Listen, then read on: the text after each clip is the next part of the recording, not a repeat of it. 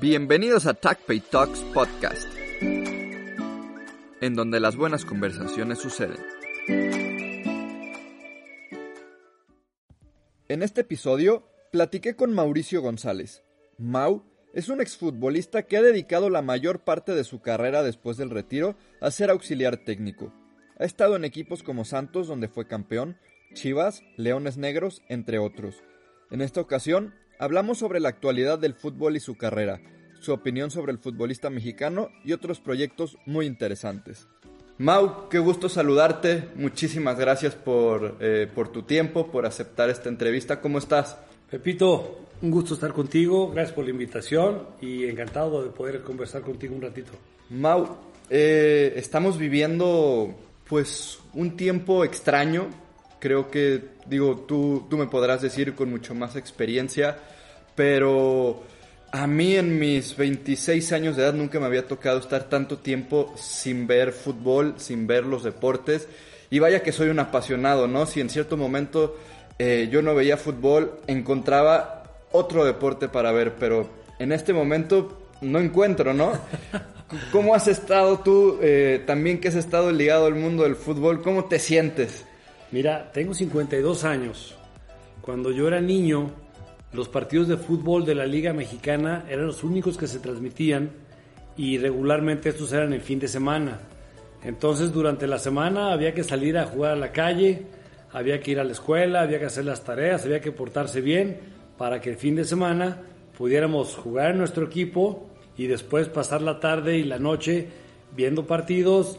Mi padre me llevaba al Estadio Jalisco a ver al Atlas, a ver a las Chivas, a ver a la UDG, me llevaba a ver inclusive hasta a los Tecos y te hablo de los 70 también porque había un equipo que se llamaba Jalisco, el Club Jalisco, antes fue Oro, etcétera. Y entre semana no acostumbraba, pero desde hace varios años con las televisoras y todos los medios masivos de comunicación y todas las redes que hay hoy, hay fútbol todo el día. Claro. Antes yo combinaba un poco con el béisbol que me gusta mucho, veía a Fernando Valenzuela, veía a los Dodgers, a los Yankees, a los Rojos Cincinnati, los equipos importantes en las noches de lunes. Me gustaba el fútbol americano también. Había otros deportes, pero muy poco que veíamos. Entonces llega la pandemia, se acaban las, eh, los deportes, primero presenciales de, de, la afición, y después, pues termina la liga, se tiene que cerrar, concluye todo, se queda en el aire y una sensación de vacío que todos los que estamos siempre apasionados y ávidos de, ver en el caso fútbol o los deportes que nos gustan, porque ahora tú prendes un canal de deportes y todo el día están haciendo eh, el, fútbol europeo, todo lo que lo conocemos hoy, en aquel entonces yo hasta los siete años supe que existía el Real Madrid, o sea, era, era una situación muy diferente y esta época me ha hecho recordarlo, pero bueno, también es importante que valoremos lo que tenemos, y yo pienso que después de esto, las personas que sepamos encontrar el lado bueno de las cosas, vamos a salir muy fortalecidos. Aunque, bueno, ya en nivel social y económico y todo, pues se espera una crisis complicada, pero tenemos que tener un buen ánimo y buena actitud y estar siempre reinventándonos para sacar las cosas adelante. Claro, de acuerdo contigo. La verdad es que yo sí crecí un poco más con el tema del, del fútbol europeo. Mi papá, aficionado al Madrid, me me trató de inculcar esa afición por el Madrid. Yo de chico, la verdad es que empecé a seguir mucho al Real Madrid, con los Galácticos, con Beckham, con Ronaldo. Ya pasaban los partidos de fútbol. De acuerdo, sí, sí, sí. Acá los pasaban el de Hugo Sánchez cuando llegó al Real Madrid eh, los domingos y, este y era el contacto que teníamos con el fútbol europeo, también el fútbol italiano, cuando dominaba el Milan, y luego Maradona que fue al Napoli y pero poco veíamos del fútbol inglés, poco veíamos este de otros fútboles de Sudamérica inclusive. Totalmente de acuerdo. Y justamente Mau platicando de las ligas europeas, pues prácticamente la Bundesliga, la liga de Alemania, fue la primera en dar ese salto, en atreverse a, a, reanudar la liga local, a ver cómo, eh, cómo sucedían las cosas, ¿no? Empezamos a ver pues eh, partidos sin aficionados, partidos con los jugadores que normalmente acostumbramos a ver en el banquillo ahora estaban en las tribunas para tener este famoso distanciamiento social. ¿Cuál es tu opinión de ver todo esto? pudiste o has tenido oportunidad de ver la Bundesliga. Sí. ¿Y qué te parece? Bueno, es que todos estamos esperando un partido, el primero de todos. Entonces, llegó un momento en que la Federación Mexicana de Fútbol dio paso a, a la I-Liga, ¿cómo se llama? Sí, la de Liga MX. Yo no sé jugar, eso eh, mi hijo es una fiera para hacerlo, pero yo no. Entonces cuando me dijo mi hijo, papá, van a pasar, pensé que estaba bromeando. Dije, estás loco, tú te gustaría jugar. eso? No, no, no, empezó a ponérmelos. Ahora ya está en la liguilla, estaba leyendo. Y la verdad, pues eso no me llama mi atención. Me llama mi atención el esperar ese momento cuando la Bundesliga dijo, nosotros vamos primero. Y conociendo a los alemanes, las formas que tienen, sus, sus eh, formas de vida, sus formas de gobierno, sus eh, precauciones, las formas que tienen ellos de desarrollar su, su comunidad y todos los eh, reglamentos internos que tienen, dieron origen a que ellos dijeran, vamos primero, nosotros avanzamos y le vamos a abrir la puerta al mundo otra vez, Claro. vamos a animarnos, Sí. a ver cómo sale. Y ha salido muy bien. Claro, pero al ver los partidos de la Bundesliga, Mau, me gusta, tú sabes también lo aficionado que soy al fútbol, pero no sé, me veo un campo sin aficionados, veo cómo la localía ha dejado de pesar tanto. Y, y veo, y, y no sé, empiezo, empiezo a pensar como si de verdad lo que estoy viendo es real, si estoy viviendo en un sueño, qué está pasando. Y justamente leía eh, un comentario que puso una psicóloga en Twitter, ahora las benditas redes sociales, que si no tenemos contenido en vivo, pues por ahí nos entretenemos interactuando en redes sociales, ¿no? Pero decía que lo que pasa es que también no solo extrañamos el ver en directo, en una pantalla el fútbol, extrañamos lo que representa el fútbol en nuestras vidas, extrañamos el ir a juntarnos con nuestros amigos, a jugar, eh, a sentir, a, a sentir el pasto, a echar el cotorreo con los amigos, después del partido vas y te echas unas cervezas, estás ahí platicando con tus amigos, extrañamos el fútbol en nuestras vidas. Es correcto. ¿Estás de acuerdo? Totalmente, totalmente. Y sí es difícil para alguien que está acostumbrado a ver los estados, sobre todo en Europa, llenos, Claro. con una afición continuamente apoyando a sus equipos, haciendo esa parte que dices válida de la localía, pero también nosotros mismos como eh, personas que tenemos nuestras comunidades propias en nuestras ciudades, nuestros equipos de fútbol, nuestros eh, compañeros de la escuela, los chavos o de trabajo, o nosotros que estamos involucrados siempre en el fútbol, que no podemos salir a jugar una cáscara con nuestros amigos como antes. Entonces, ese, ese, esa sensación eh, tenemos que saber controlarla y valorar, una vez más la, la palabra es muy importante, porque cuando nos toque hacerlo tendremos que disfrutarlo y dejarnos de andar que peleando que porque si me la quitó y que si no me la pasó. Sí. y que si el árbitro pitó o no pitó y que si el gol este eh, viene precedido de una falta que no no no no no no. Nosotros estamos para divertirnos para disfrutar esta pasión y vamos a tomar un camino en cuanto las autoridades nos permitan de a lo mejor hasta nos vamos a pasar de roscas a la primera vez que digan hay eh, luz verde Sí. ahora sí vamos con todo y a lo mejor vamos a jugarnos unos torneos el fin de semana de ocho partidos, pero lo, lo vamos a vivir de una manera Claro. diferente y creo que vamos a, a sacarle provecho a todo lo que está pasando.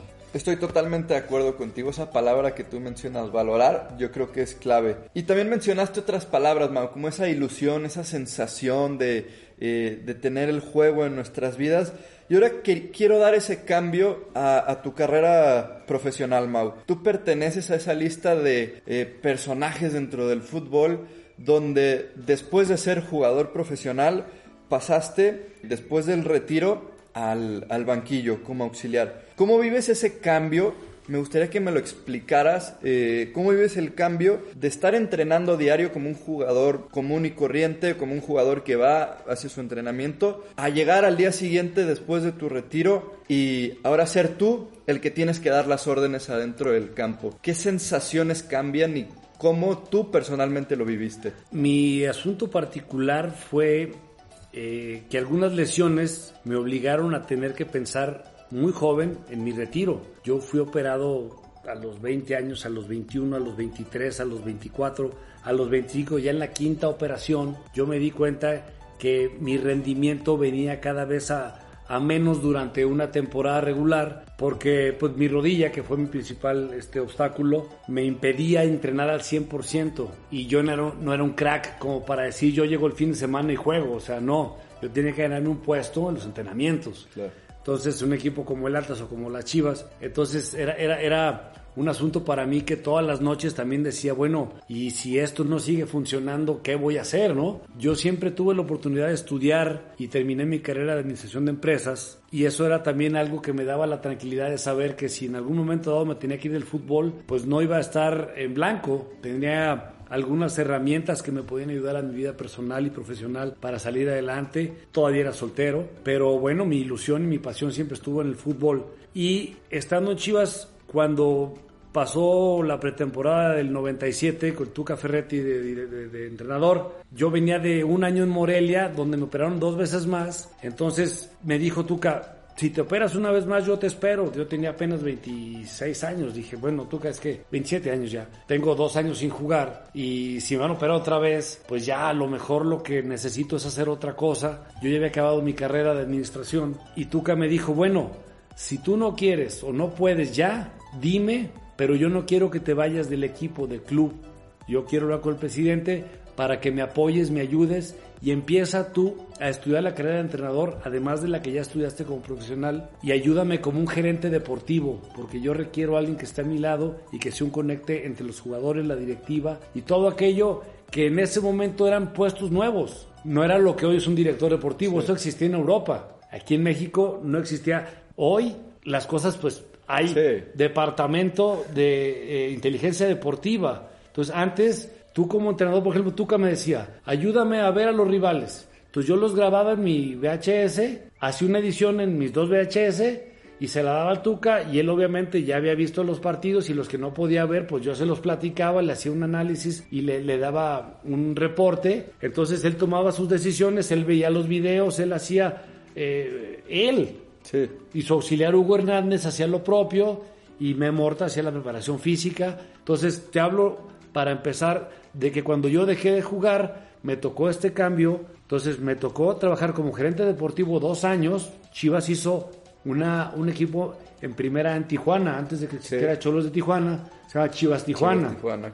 Liceo Martínez Garza, en paz descanse era el propietario de la promotora deportiva Guadalajara y él con su visión compró la franquicia porque se abrieron muchas en esa ocasión de la Liga de Ascenso y entonces nos mandó a Tijuana, me pidió que abriera ya todo eso y son muchísimas historias que te puedo contar y nos podemos pasar muchas horas, pero en la parte mía personal me fui fortaleciendo porque también me involucré en la Federación Mexicana de Fútbol como parte de esa gerencia deportiva que desarrollaba yo. No solo el primer equipo, sino del primer equipo de primera A y de la, de, la segunda división, que era lo que la promotora organizaba, y un par de equipos de jóvenes de donde salió Héctor Reynoso, Miguel Sabá, Johnny García y algunos otros más, que no eran el Club Guadalajara. El Club Guadalajara tenía a Omar Bravo, al negro, este, perdón, a, Sandoval, tenía a Almaza, a muchos que después coincidieron ya estando yo como auxiliar de Daniel Guzmán en el primer equipo de las Chivas y entonces adelante Chivas volvió a ganar otro título ya sin nosotros pero este fueron parte de un, de un seguimiento que se dio en aquel momento y yo terminé mi carrera de entrenador y un momento dado elegí la cancha. Supe sentí que esa era la parte donde yo alguna vez pude haber dado más no sucedió y como que tenía una sensación que yo podía ayudar a los chavos para que desde antes de que llegaran a la primera división pudieran tener todas las herramientas o ser parte de un proceso para ellos. Y ahí empecé. Empecé como auxiliar en la primera A, luego Jesús Bracamotes me invitó a trabajar con Chivas en primera división también como auxiliar y luego estuve como entrenador de la segunda división de Chivas también. Y luego llegó Daniel Guzmán a Chivas en 2002 y como parte de su cuerpo técnico, Benjamín Galindo, tu servidor, el profesor Luis Bon Giovanni y Manuel González, conformamos un cuerpo, un cuerpo técnico joven. Justamente ese año se, se retiró Benja. Y entonces ahí aventamos para adelante. Y luego ya seguí mi carrera con Daniel desde entonces, desde el 2002, ya como auxiliar técnico en Veracruz, en Tecos, en Atlas, en Santos, en Tigres. Eh, regresamos a un proyecto de cinco años a Veracruz cuando estaba en la Liga de Ascenso, pero pasaron algunas cosas ahí que al año nos tuvimos que ir y luego nos invitó el Atlante, el Puebla, los Cholos y los últimos dos equipos que hemos dirigido fue la UDG y luego nos fuimos a Tampico con el grupo Orlegui, que ya habíamos trabajado con ellos cuando fue Santos Laguna, que fue cuando tuvimos el título y ya unas campañas maravillosas. Y este en todo esto que te estoy contando, pues hoy tengo 52 años, yo debuté en la tercera división a los a los 15 y en la primera división a los 19 y me tuve que el partido último que jugué como jugador profesional tenía yo 25 y el primero que ya estaba en un cuerpo técnico de primera división tenía yo 30 o sea es una vida pues y son muchas cosas y una evolución continua del fútbol que hoy no entiendo porque están tomando unas decisiones que caray ya no sé contra quién jugamos no te despegues, estás escuchando TACPay Talks Podcast. Continuamos. Totalmente de acuerdo, Mau. Justamente acabas de mencionar que diste el salto de ser gerente deportivo y la mayor parte de tu carrera desde el banquillo te has involucrado como un auxiliar. ¿Qué es lo que te llama la atención de ser auxiliar y ¿Nunca te ha llamado la atención el eh, independizarte y tú ser entrenador? Lo, hemos visto, ¿no? El mismo Benjamín, de, este, de quien platicamos hace un rato, ha tenido su experiencia como entrenador. Eh, ha habido otros casos a nivel internacional, como Caranca, que era el auxiliar de Mourinho, que también decidió independizarse. Tito Vilanova, que fue auxiliar de Guardiola, así mismo. ¿No te llama la atención el ser entrenador o qué? ¿Qué es la parte que más te llena de ser auxiliar? Fíjate que es una situación muy particular, porque en mi caso me han ofrecido en ocasiones, no en la primera división, pero sí en otras categorías, que me aviente solo. Yo siento lo, pues voy a, voy a comentarte abriéndome este, de capa, que un cuerpo técnico es, es un músculo, no es una sola persona. De acuerdo. O sea, no es, un, no es que el entrenador agarre a, cinco y haga el mejor cuerpo técnico de la galaxia, porque agarró a cinco, y luego el siguiente año agarra otros cinco, y sucede y existe, y pueden tener éxito, y otros no tanto. Y es válido, por supuesto. Pero hemos hecho con Daniel Guzmán un clic, una familia. Eh, yo sé lo que le ayudó a él, yo sé lo que él carga porque el ser entrenador, el ser el director técnico, tiene muchas repercusiones en todos los niveles familiares, eh, obviamente a nivel club, a nivel institucional. Él tiene que estar muy atento con los manejos de todas las situaciones quizá externas del equipo y poder ser como un head coach que desde arriba pueda analizar y tomar decisiones importantes. Y hay quien se tiene que dedicar a hacer la parte del entrenamiento de los jugadores, de que ellos en la parte personal y profesional puedan evolucionar, de hacer un equipo cada vez más fuerte, por eso se necesita tiempo, no es que llegas a un equipo y traes la varita mágica, a lo mejor les cambias el chip por un momento, pero si no tienes bases suficientes, ese equipo no va a llegar a donde quisiera uno siempre, ¿no? Claro. Regularmente nos hablaban los equipos que estaban por descender. Oye, me estoy yendo, ayúdame, como bomberos. Entonces llegábamos ante una oportunidad donde a lo mejor pareciera que nos íbamos a volver locos, de que en una nos íbamos a incendiar, o sea, en una nos podíamos haber ido. Pero de las nueve veces que nos tocó eso, sacamos las cosas adelante y entonces la gente nos empezó a, ver como un, como un cuerpo técnico, como un músculo que le podía ayudar a un equipo en desgracia y que toda esa eh, ese valor de franquicia lo podían recuperar con nosotros, pero no nos daban la posibilidad todos, no fue así, de continuar para que lo que sí sucedió en Santos Laguna, de salvarnos del descenso, poder ir construyendo un equipo y el año siguiente al que nos habíamos salvado, ya éramos campeones, superlíderes, luego campeones, y ese equipo hizo época. Y, bueno, son, son situaciones que se pueden dar en algunos equipos, no todos te dan esa oportunidad de, de seguir trabajando con ellos para lograrlo. ¿Te consideras la parte analítica del cuerpo técnico junto con Daniel?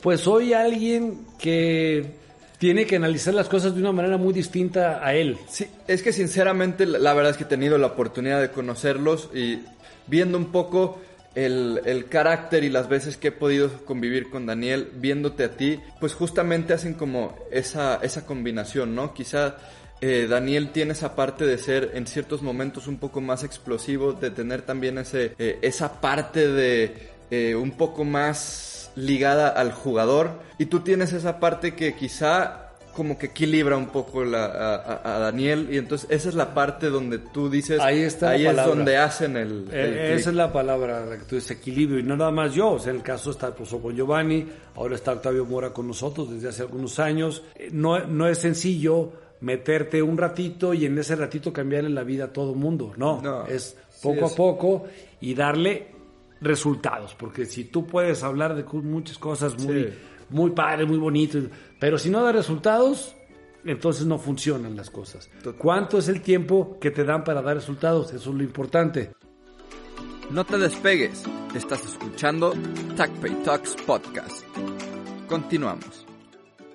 De acuerdo. Me platicaste ya acerca de todas las experiencias que has tenido junto con, eh, con Daniel y todo el cuerpo técnico que acabas de mencionar. Y eh, justamente en una de esas experiencias que, acabas de platicar, justamente en Tecos, yo yo tengo una experiencia muy padre y que justamente te la compartí eh, hace un par de semanas donde encontré aquí unas hojas firmadas por todo el equipo de, de, Tecos, incluyéndote a ti cuando llegaron a esa final contra el América. Estamos hablando, Mau, de muchísimos años ligado al, al fútbol y, justamente también lo dijiste tú, tantos años ligados al fútbol, tantos años siendo personas de fútbol, te abren una idea, te dan un panorama para ser más analítico en los momentos que estamos viviendo. ¿Y a qué voy con esto? Con tu experiencia me gustaría preguntarte, eh, ligando un poco el primer tema que tuvimos, que era el fútbol europeo, ¿qué consideras hoy, eh, qué limitante le ves al jugador mexicano que no llaman la atención de los equipos europeos, a pesar de que los hemos visto y que tienen calidad. Hay mucho futbolista en México que tiene calidad, pero hay algo que ven los equipos europeos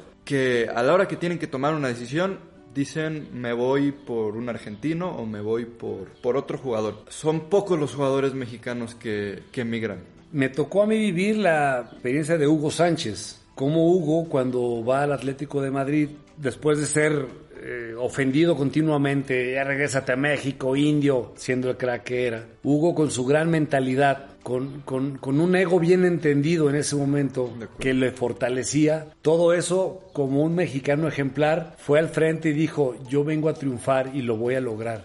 Y él trabajaba y trabajaba esos remates que después fueron goles inolvidables. Él los trabajaba, no le salieron en el momento porque Dios lo tocó, ¿no? Él, tenía ese don desde joven porque su familia, todos sus hermanos y sus hermanas eran gimnastas y él entrenaba con ellos y, él tenía una mentalidad fuera de lo común que nos fue abriendo un camino a muchos de los jugadores que como él lograron cosas muy importantes. No es mi caso profesional como jugador porque me hubiera encantado y fue mi ídolo y, y él me dijo así se hacen las cosas, pero no cualquiera lo logra todos podemos soñar, pero la realidad llega y es el momento donde tienes que enfrentarla y ahí es donde vamos, a ver si estás listo para ella o no. Entonces él fue una edad ya un poco eh, este, más, no, no tenía 18 años, no tenía 20 años, tenía un poquito más, ya había demostrado el médico quién era él ya había jugado al lado de grandes figuras en un gran equipo que era Pumas, llegó al Atlético de Madrid y lo primero que hizo fue ganar un pichichi con Atlético de Madrid, ya después ganó cuatro más con el Real Madrid,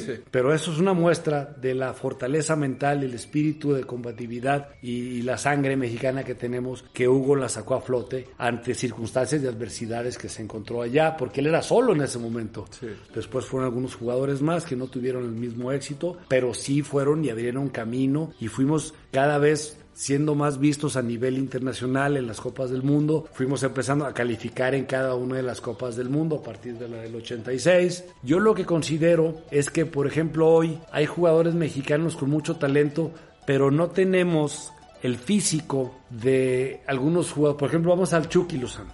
El Chucky es un crack de media cancha adelante. Sí viene a hacerte un recorrido para ayudarte atrás, pero en Italia difícilmente van a poner al Chucky a ir y venir porque su característica principal no es venir a defender, es atacar, es desequilibrar, es eh, inclusive en un equipo de contragolpe es un jugador muy peligroso. Pero mismo Carlo Ancelotti yo lo vi que lo metía de centro delantero Claro, en el afán de que los demás corrieran, los demás eh, este, equilibraran perdón, al equipo, le dieran fuerza y músculo a ese equipo para sostener el juego y que adelante él con su picardía pudiera hacer algo, pero él lo que mejor hace para mí es por las bandas, con un espacio más largo, poder generar jugadas de gol y también el llegar a concluirlas. Por ejemplo, también en Portugal, eh, ahora, ahora que está en Atlético de Madrid, Héctor Herrera en Portugal, pues se hizo capitán, se hizo campeón, se hizo un jugador muy importante, institucionalmente duró muchos años, la gente lo amaba, pues es un gran jugador.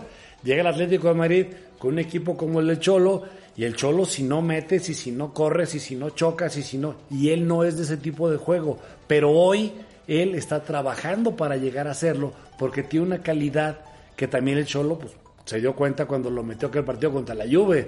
Dijo, caray, este muchacho lo metí 40 minutos o 30, que fue eh, el, ratito donde cambió las cosas en, en, su talento que está ahí, pero esa agresividad que le gusta al Cholo, eso lo está apenas obteniendo. Bueno, lo del Chicharo también llegó un momento muy importante en su carrera, del Manchester, y jugó en equipos importantes en todo el mundo, hasta el Real Madrid llegó a jugar y llegó a hacer goles. Y su capacidad es de un goleador, no es un jugador fuera de lo común, es un goleador fuera de lo común. Entonces, ¿cuál es el camino de cada uno de ellos? ¿En dónde puede eh, ser tomado más en cuenta y cuál es la liga que más le corresponde o le conviene a su tipo de juego. Es muy importante también, pero a veces te dan la oportunidad de ir a un lugar y la tienes que aprovechar porque es tu paso a, a Europa y te tienes que adaptar a lo que sea. Los mexicanos todavía, en su mayoría los que van para allá y triunfan, demuestran que tenemos el nivel de cracks de cualquier jugador de todo el mundo, pero mentalmente a lo mejor algunos no hemos estado preparados para lograr ese reto. Preparados. Eh, ¿Consideras que también esto viene de una falta de formación en los equipos del fútbol mexicano? Porque eh, justamente en todo lo que acabas de hablar, es que el talento existe, el talento lo vemos, pero eh, el talento a veces no es suficiente y lo acabas de combinar tú con, con palabras muy exactas como lo es la mentalidad, como lo es el físico y como lo es eh, también dentro del, del mismo enfoque de la mentalidad, pues trabajar la adaptación a cualquier tipo de escenario, ¿no? Pero consideras que esto es una, un tema que se tiene que trabajar desde la formación de los jóvenes aquí en e, específicamente hablando en México? Yo pienso que tiene que ver mucho en un aspecto de idiosincrasia nacional. Te voy a poner un caso, Pavel Pardo. Pavel Pardo hizo un papel tan relevante en la Bundesliga que hoy es un em, personaje que en todo el mundo es conocido como alguien que triunfó siendo un mexicano en el fútbol alemán, donde la mentalidad es más fuerte, donde la estructura de los equipos y los entrenamientos y las formas de expresar el fútbol alemán hacia el mundo son más rígidas, más sólidas, más eh, de, más entrenamiento, quizá de más táctico, de más de muchas cosas que han ido evolucionando obviamente, pero Pavel ahí les demostró a todos que un mexicano en donde a lo mejor la mayor mentalidad del mundo puede estar, porque tú sabes lo que son los alemanes, en una Copa del Mundo, van abajo el marcador y acaban ganando. Y Pavel fue y les demostró que siendo un mexicano de aquí, de la unidad Clemente Orozco, él va y donde se haya parado, sea sido el Real Madrid o sea haya sido el Napoli, cualquier equipo del mundo, Pavel Pardo hubiera tenido éxito porque tiene una gran mentalidad, un gran espíritu de superación, es un trabajador incansable, tiene una gran disciplina, se adaptó a los idiomas, a donde fuera, al frío, a lo que hubiera que hacer. Entonces, sí existe, fue, es un jugador del Atlas y en la selección nacional. Entonces, eso te demuestra que sí tenemos la capacidad. Sí la hay, sí existe y sí hay esa formación. Nada más que el jugador mexicano en ocasiones viene de una formación distinta en donde a lo mejor las bases que él tuvo como familia otros no las pudieron tener. E, en todas las cosas que tenemos, nosotros tenemos que ir encontrando cuáles son las que tenemos que explotar y las que tenemos que superar. No te despegues, estás escuchando TACPay Talks Podcast. Continuamos. Ahora, del otro lado, Mau, el tema en el banquillo. ¿Cuál es tu opinión, cuál es tu enfoque hoy en día en que la baraja de entrenadores mexicanos cada vez se está reduciendo y no vemos tampoco un, un cambio generacional, ¿no? Eh, obviamente estamos hablando eh, en una generación donde hay entrenadores muy exitosos junto con su cuerpo técnico, estamos específicamente, me refiero al caso de ustedes, Daniel Guzmán, este, con, con todo el cuerpo técnico del que ya hablamos, pero hoy en día me queda esa sensación de que las nuevas, la nueva generación de entrenadores mexicanos no ha terminado por aparecer. ¿Por qué? Porque Rafa Puente tiene mucho ímpetu, se ha preparado, pero no, no ha tenido esa fortuna en primera división. Marcelo Michel también ha tenido su experiencia en primera división. Hoy, después de, eh, de, un cierto tiempo de recorrido, tanto en el ascenso como en la Liga MX, se decidió por enfocar sus fuerzas en el área de fuerzas básicas de Chivas. Pero por el contrario, vemos a grandes entrenadores jóvenes que vienen del extranjero y que vienen también a marcar muchas cosas en el fútbol mexicano. Lo vimos con Matías Almeida, que marcó una época en Chivas. Pablo Guede, ah, que recientemente salió de Morelia por toda esta situación, que ahora se, eh, se convirtió en Mazatlán, pero Morelia era un equipo que jugaba bien y era un equipo bien trabajado. Lo vemos con Mitchell también en Pumas, eh, el español Mitchell. Eh, Almada en Santos, el uruguayo. Yo veo que la generación de directores técnicos que están marcando el fútbol mexicano viene más del extranjero que del tema local. ¿Por qué piensas que puede estar pasando esto? Hablaste de, de, Marcelo, hablaste de Rafa, eh, Palencia, Chiquis García. Son gente muy valiosa, muy valiosa para nuestro fútbol. Obviamente la experiencia la vas obteniendo con los años. Así empezamos todos. Pero es gente muy valiosa, muy preparada y que va encontrando también su lugar. Y, eso es muy importante también. Eh, en el caso nuestro, te puedo yo decir que a nivel federativo he encontrado últimamente muchas opciones para extranjeros, tanto jugadores como entrenadores.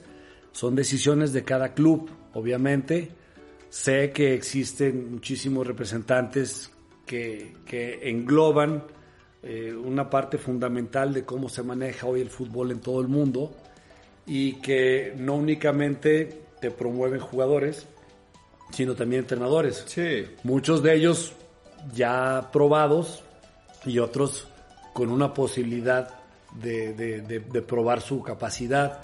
Y aquí abrimos mucho las puertas. Yo, yo pienso no, pienso que está mal. Yo lo único que no estoy de acuerdo es que se la cierren a los mexicanos, que nos la cierren por darle oportunidad a alguien que viene como parte de un paquete para hacer ciertas negociaciones. Y bueno, eso cada club lo sabrá. No soy quien para decir, porque no tengo un club particular, así que yo soy un eh, entrenador de fútbol, miembro de un cuerpo técnico que ha logrado éxitos, que ha logrado, y obviamente hemos tenido dificultades también como todos para, para tener experiencias difíciles de las cuales hemos sacado también muchas cosas muy positivas que hoy con la capacidad, porque seguimos todos los días también eh, activándonos y seguimos retroalimentándonos y seguimos aprendiendo cosas nuevas porque esto tiene una continua evolución y no podemos quedarnos atrás de nada. Viajamos, viajamos a Europa, viajamos a Sudamérica, tenemos amigos en muchos lugares que nos reciben, nos permiten, estuvimos ahí con el Atlético de Madrid, con el profe Ortega, con el Cholo Simeone, estuvimos en Brasil hace poco con el gremio, con el Inter, estuvimos con Mano Meneses, estuvimos ahí eh, en, Atlanta United, con eh, The Board, nos abrieron las puertas en todos estos clubes, en todos lados con, con este, los viajes que hemos estado haciendo para tratar siempre de estar abiertos y captar si hay algunas situaciones nuevas a las cuales podamos adaptar a nuestra metodología de trabajo. También como personas seguir creciendo en todos los aspectos, no nada más el deportivo, sino el cultural. Y eh, creo que como mexicanos, así como nosotros, otros cuerpos técnicos que siguen triunfando, como Bucetich, como El Piojo, como Ambis, como muchos otros que están haciendo grandes carreras y están todavía actualmente con la oportunidad de seguirlo demostrando. Nosotros como cuerpo técnico, Daniel y, nuestro cuerpo técnico, estamos esperando que alguien vuelva a confiar en nosotros, pero yo considero que al mexicano tiene que apoyar también un poco más de lo que actualmente está sucediendo al mexicano, porque somos tan o más capaces que cualquiera en todo el mundo. Has hablado de esta falta de oportunidades. Eh, dos años más o menos es lo que tienen desde su última experiencia con Tampico y Madero, si no me equivoco. ¿Qué te ha ayudado este, eh, este parón, Mau? Porque a todos, incluyéndome, me, encantaría verlo seguir este, en, dirigiendo en algún equipo de primera división, pero también a nivel personal llega un momento en el que los parones nos beneficia, ¿no? No siempre los parones tienen que ser perjudiciales. Eh, en tu caso, ¿qué has encontrado en esta etapa que lo has encontrado benéfico tanto para tu carrera personal como para tu carrera profesional? Hemos en esta pausa, eh, es como el medio tiempo para nosotros, así lo estamos tomando. Pero en ese medio tiempo continuamos la preparación y nos hemos juntado con un grupo de empresarios, eh, seguramente los conoces, eh, Guillermo Padilla, que es sobrino de un entrañable amigo mío que paz descanse, que fue futbolista, José Manuel Pituco López Lomelí, Sergio Pacheco, que fue mi compañero, es mi amigo, y, y este, Juan Pablo Corona, que es un joven empresario mexicano. Hace un año, un poquito más, abrieron una empresa que se llama Avax Promotions, nosotros nunca hemos tenido un representante, nunca hemos trabajado como tal, siempre la gente se acercó directamente a Daniel o a mí o a nuestro cuerpo técnico, pero ahora tenemos que entender la situación, cómo se maneja. En este caso nosotros, con Memo, con Sergio, con Juan Pablo, nos invitaron a formar parte de su proyecto y con mucha alegría encontramos quienes pensaran como nosotros, tuvieran los valores que nosotros tenemos, coincidir en este camino y juntos empezar un nuevo proyecto grande que vamos caminando. Hemos tenido una experiencia muy, muy, muy propia el año pasado para finalizar, que la gente que está eh, trabajando en España, con todo lo que se maneja, fútbol de primer mundo, el caso voy a citar al profesor Oscar eh, Ezequiel Ortega, que fue mi, mi preparador físico cuando Luis Garisto dirigía el Atlas, yo era jugador y desde entonces tenemos una gran amistad. Nos invita continuamente a seguir evolucionando junto con él, que es un eh, preparador físico junto con el Cholo Simeone, un cuerpo técnico de top a nivel mundial, que con sus valores y sus argumentos han llevado ese equipo al máximo nivel de Europa. Entonces, son ejemplos que nosotros estamos siguiendo muy de cerca Obviamente nos gusta mucho como Guardiola o cuando, por ejemplo, Rafa Márquez, que siempre nos invitó al Barcelona a ver los entrenamientos tanto de Richard como de Pep. Eh, Carlos Vela cuando estaba con Wegner, con, en Arsenal, este, y por todos lados donde hemos estado, que hemos eh, tenido la oportunidad de ser, eh, de que nos abran las puertas, tratamos de aprovecharlas para seguirnos dando como mexicanos esa preparación que nos lleve en algún momento dado a aprovechar una oportunidad y seguir demostrando que no nada más como jugadores en México pueden ser de nivel y talla internacional, sino también como cuerpos técnicos, como el caso de Javier Aguirre. Ahora, Mau, me gustaría que me platicaras un, un poco sobre un proyecto que a mí en especial me gusta mucho porque considero que además de estar ligado al tema del fútbol y quizá verlo en cierta parte como un negocio como lo que tiene que ser muchas de las cosas que están ligadas a este gran mundo que ahora ya este, se mueve mucho dinero alrededor de él, que es el fútbol. Pero eh, este proyecto es Copa Jalisco. ¿Y por qué me llama mucho la atención y por qué me gusta mucho? Porque involucra a todos los municipios del estado de Jalisco y les da la oportunidad a jóvenes de pelear por un puesto para conformar la selección de su municipio, para seguir un proceso dentro de un torneo y de tener esa ilusión de poder llegar a una final que se juega en el Estadio Jalisco. Eso a mí me parece una labor sorprendente, una labor realmente aplaudible, porque para mí el deporte es la herramienta más poderosa que tenemos para crecer como sociedad y para alejar a tantos jóvenes que tienen tanto talento por explotar en nuestro país, alejarlos de vicios y de cosas en las que no deberían estar metidos y deberían enfocar su energía en, eh, algo mejor y en este caso ustedes lo están aprovechando para, para ligarlos al deporte. Platícame de Copa Jalisco. Nosotros como gente de fútbol tenemos una gran responsabilidad y tenemos mucho agradecimiento porque alguien algún día confió en nosotros. Así como un día Andrés Guardado, Daniel Guzmán lo debutó y hoy Andrés cada que está en algún equipo o en alguna situación personal particular le llama a Daniel, lo saluda, le pregunta qué haría él, qué piensa en todos los sentidos. Eh, estás generando esa empatía estás generando esa confianza y está el fútbol regresándote también cosas que tú en el agradecimiento tienes que compartir. Y la Copa Jalisco es exactamente eso para Daniel y para nosotros.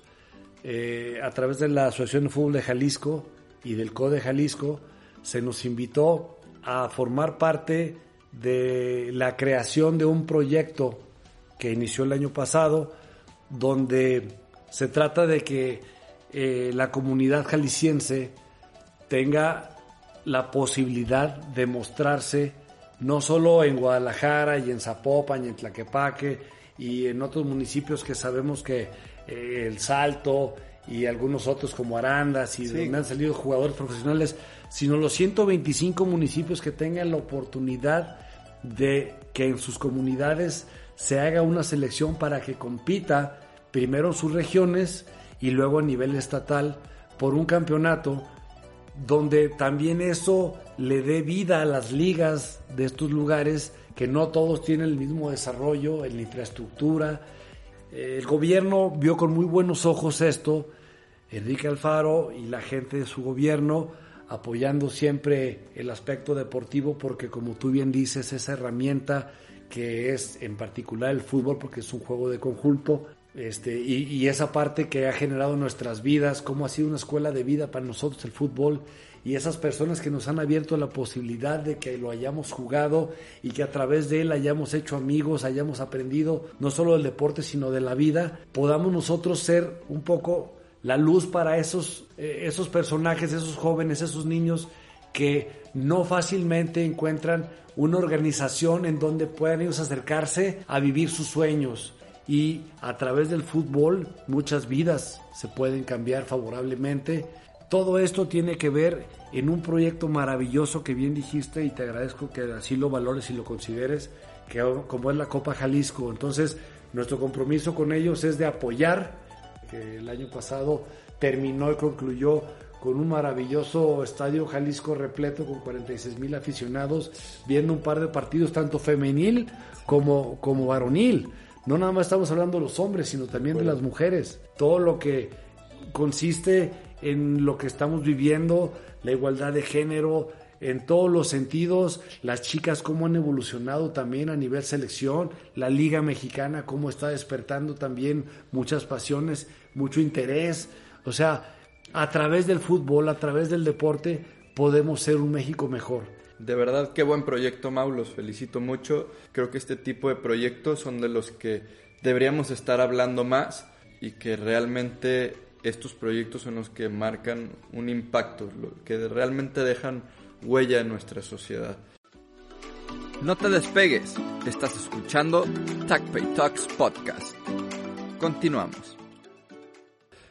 Otra vez felicidades y ya por último, Mau, para ya para despedirnos, me gustaría cerrar con una pregunta que puede ser un poco capciosa. Si el Mauricio de hoy le pudiera dar un consejo al Mauricio joven, ¿qué le dirías? Muy buena pregunta, muy buena. situación en la que me pusiste. Obviamente la experiencia me ha... Muchas veces uno cuando llega a mi edad, supongo yo, dice, caray, si hubiera sabido esto cuando yo tenía 18 años, pero hay un dicho que reza que si el joven supiera y el viejo pudiera, pues qué mundo tendríamos tan maravilloso, ¿no? De acuerdo. Pero no es así. Todo se va construyendo y tengo un hijo de 17 años, tengo una hija de 14 años y me gustaría vertir sobre ellos todas mis experiencias y me gustaría que a la primera me entendieran y captaran, y... pero me he dado cuenta también que ellos tienen que vivir su propia vida, sus propias experiencias, tener sus propios éxitos y darse sus propios golpes. Pero bueno, uno está para tratar de ayudar, de orientar y sí sería muy crítico conmigo porque sí lo soy, pero me hubiera gustado definirme muy bien hacia mi profesión. ¿Qué quiero decir con definir mi proyecto de vida? En la instancia que eres un joven, hay oportunidades que se pueden ir abriendo, pero tanto la escuela, que es parte de tu formación, como el fútbol, como la novia, como los amigos, como las fiestas, como muchas otras cosas que se van a ir dando en el camino, uno tiene que definirse muy claramente sobre el objetivo principal y qué estás dispuesto a dar por ello. Porque también, por ejemplo, en mi caso, dejar a mi familia me costaba mucho trabajo.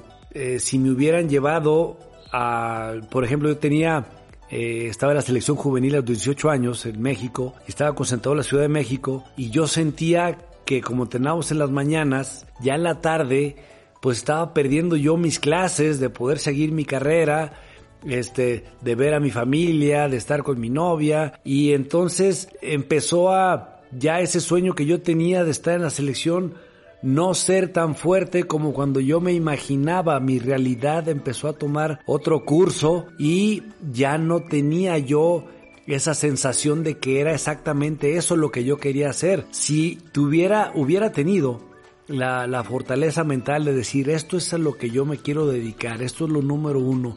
Y si estoy aquí, estoy haciendo un esfuerzo por todo lo anterior y voy a sacar fuerzas de flaqueza porque aunque no me esté divirtiendo, eh, todo el día, pues sé que le estoy sumando a mi carrera y estoy haciendo cosas importantes para lograr el éxito que yo quiero profesionalmente como futbolista, me hubiera ido mucho mejor, hubiera fortalecido más mi carácter desde más joven, eso sí lo hubiera tenido que decidir. Y si en ese momento hubiera decidido, no, entonces esto no es lo que quiero, a lo mejor hubiera tomado otro, otro camino, mi vida, y también eso no tiene nada de malo.